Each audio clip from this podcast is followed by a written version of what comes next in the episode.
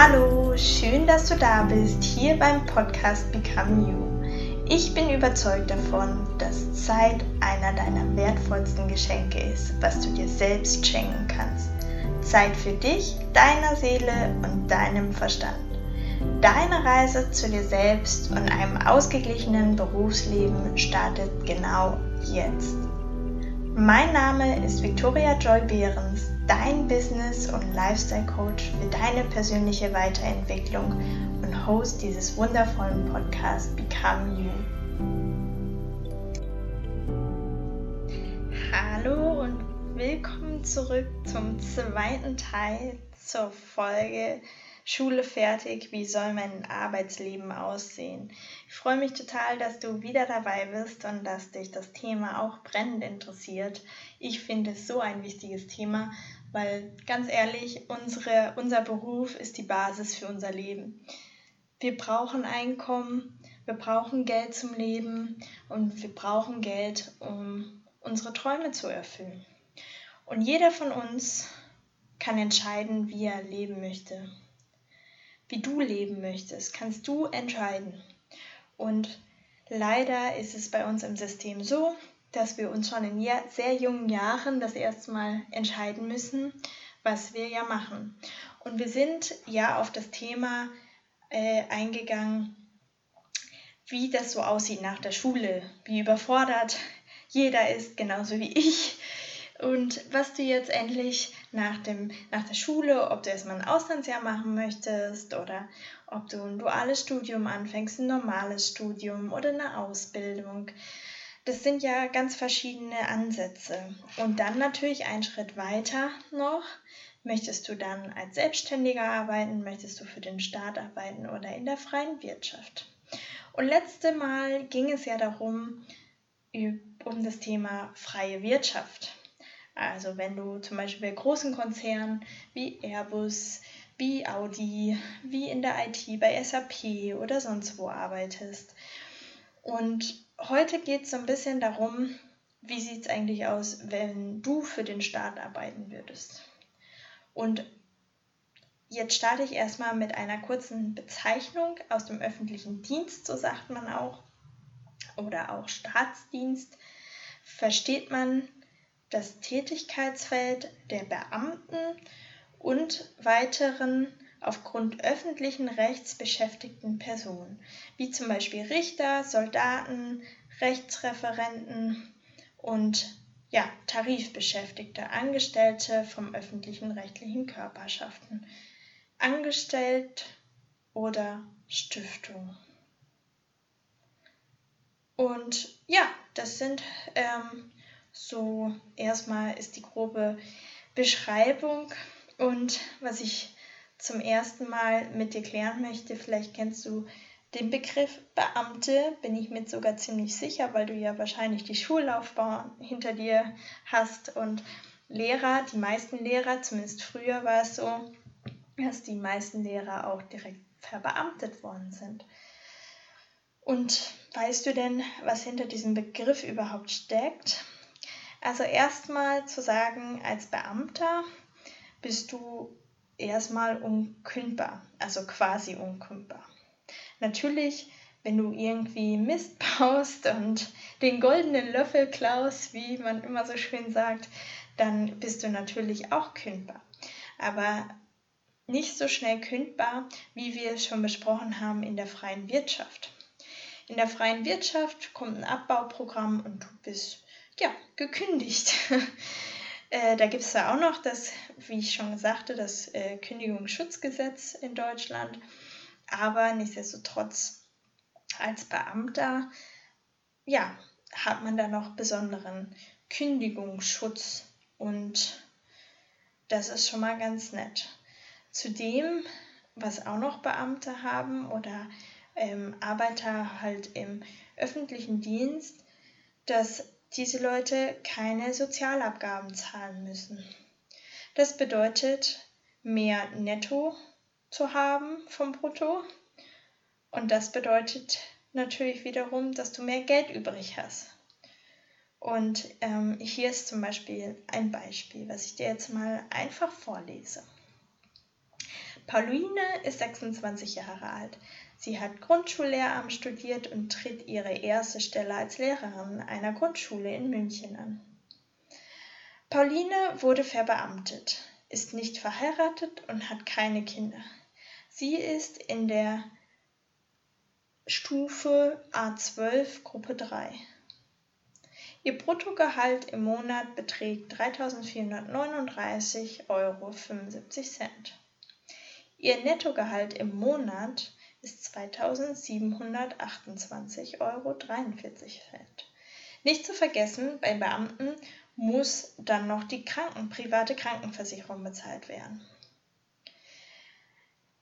Nichtsdestotrotz, wie du weißt, ähm, Bruttolohn ist das, was, was du erstmal bekommst und dann musst du ja Abgaben zahlen. Normalerweise wie in der freien Wirtschaft, Krankenversicherung und Sozialabgaben und so weiter und so fort. Und das müssen halt Lehrer nicht. Da fallen die, ähm, ja, die Sozialabgaben erstmal weg und auch die Krankenversicherung erstmal. Aber das muss hinterher im Nettozustand, das ist der Zustand, wenn du alle Abgaben bezahlt hast, dann muss der Lehrer oder der Beamte, auch früher Beamte waren auch zum Beispiel bei der Post tätig. Das ist jetzt heute nicht mehr so. Vieles hat sich ja auch geändert und vieles lockert sich ja so langsam. Aber so war es damals auch, dass Lehrer oder halt andere ähm, ja, dann von ihrem Nettogehalt noch die private Krankenversicherung zahlen mussten. Ein weiterer Vorteil als Beamter liegt zum Beispiel auch in der Rente.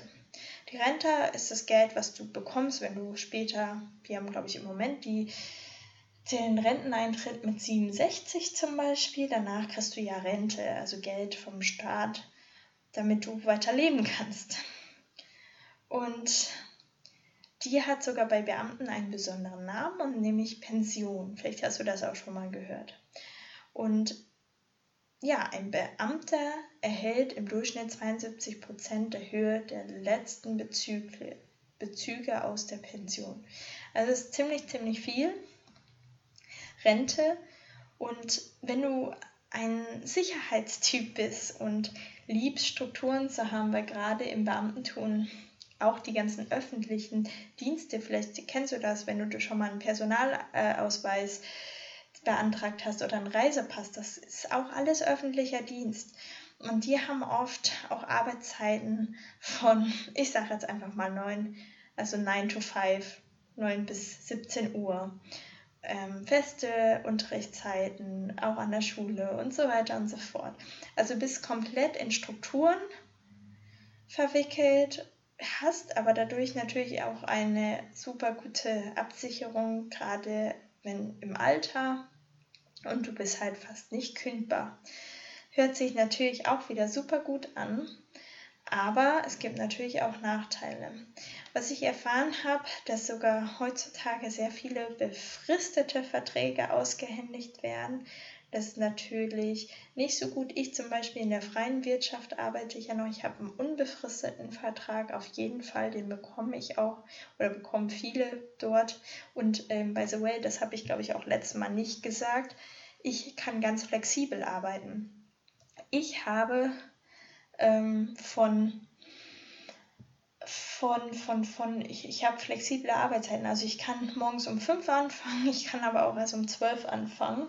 Ich habe zwar einen 40-Stunden-Vertrag, den ich natürlich in einer Woche erfüllen muss, aber nichtsdestotrotz habe ich komplett flexible Arbeitszeiten, was natürlich jetzt beim Start oft nicht geht, weil du da oft den klassischen 9-to-5-Job hast. Jetzt hatten wir auch das Beispiel, wenn du in der freien Wirtschaft bist, kannst du sehr einfach, wie ich es gemacht habe, von München nach NRW wieder zu wechseln ist in staatlichen Berufen äh, oftmals schwierig. Dadurch, dass zum Beispiel, kennst du das, äh, bestimmt vom Lehrer sein. Wenn du dich als Lehrer bewirbst, du kannst dich immer in einem Bundesstaat äh, bewerben, also zum Beispiel in NRW oder in Niedersachsen oder in Bayern und dann wirst du zu einer Schule mehr oder weniger hinverwiesen. Und das passiert hier natürlich in der freien Wirtschaft nicht. Noch ein weiterer Nachteil als Beamter ist, dass du ja, vielleicht kennst du das, da kommen wir auch noch zu, wenn du den Drang zur Selbstständigkeit auch hast. Ähm, es ist sehr schwierig als Beamter sowas anzumelden. Es geht natürlich immer Wege, aber es ist nicht so einfach. Du musst es anmelden bei deinem Job und es ist sehr, sehr schwierig, zum Beispiel nebenbei einen Online-Job zu führen, privat. Und was noch ein Nachteil ist, im öffentlichen Job ist es schwieriger, schnell Karriere zu machen. Das geht zum Beispiel viel schneller in der freien Wirtschaft. Ja, das waren so die Vor- und Nachteile in staatlichen Berufen. Und was wirklich, also für mich persönlich, das ist meine ganz persönliche Meinung, das hat auch nichts gegen staatliche, öffentliche Dienste, Berufe zu tun, weil wir brauchen diese Menschen und das ist ganz, ganz wichtig. Und du wirst merken, jeder hat andere Interessen und dadurch werden wir uns alle nie in die Quere richtig kommen. Und das ist auch gut so. Aber für mich persönlich, ich möchte oder wollte damals nicht, ich weiß gar nicht, sechs, sieben Jahre studieren und dann in so eine feste Struktur reinrutschen. Weil wenn du jetzt in eine feste Struktur reinrutscht, zum Beispiel Lehrer bist, die meisten Lehrer können nicht unbedingt sich überall bewerben. Also jetzt auf einmal was anderes machen. Das ist sehr schwierig. Gegensatz in der freien Wirtschaft. Du kannst ins Marketing, du kannst in die Personalabteilung, du kannst zum Beispiel auch, wenn dir doch irgendwas mit Lehrer sein und Unterrichten interessant ist, kannst du auch, äh, sag ich mal, Schulungen geben äh, in so einen Bereich reingehen, interne Kommunikation. Du kannst in ganz, ganz verschiedene Bereiche reingehen. Und ja, das lag mir schon immer sehr am Herzen, dass ich da auch frei bin, flexibel und nicht so abhängig in starre Strukturen. Aber jetzt sagst du vielleicht, boah, Sicherheit ist mir so wichtig. Ich bin froh, wenn ich einfach in sichere, tolle Strukturen bin wo ich nicht ausbrechen kann, weil ich bin eh so ein V-Pelz oder so.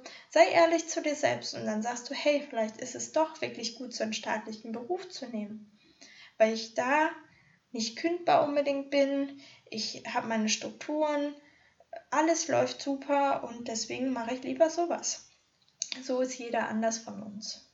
Aber ich kann dir sagen, ich hätte das dieses Wissen, was ich jetzt über alles Mögliche habe, hätte ich niemals gewusst, bevor ich angefangen habe, also nach meinem Auslandsjahr. Das hätte auch passieren können, dass ich in, in so ein, also nicht abrutsche, aber ähm, in diese Spalte halt komme. Und ja, so hoffe ich, dass du zumindest jetzt schon mal ein bisschen Klarheit hast und in der, im nächsten Teil geht es um die Selbstständigkeit.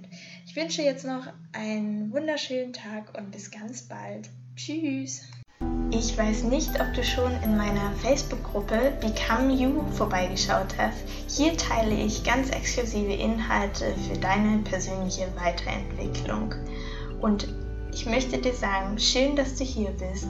Ich freue mich, dass wir gemeinsam auf die Reise gehen, auf deine Reise, dich weiterzuentwickeln. Bis zum nächsten Mal. Tschüss.